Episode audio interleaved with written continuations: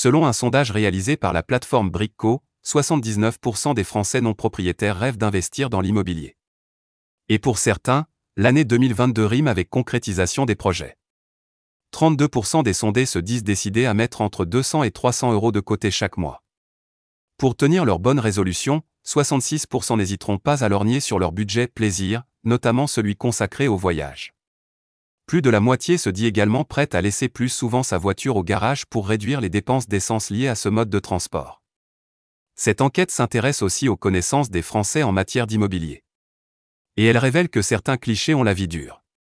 48% pensent par exemple qu'il faut obligatoirement disposer d'un apport financier d'au moins 20 000 euros pour pouvoir investir dans la pierre, et seulement 1% des personnes interrogées savent qu'il est possible d'acquérir un bien immobilier pour des sommes bien moins importantes.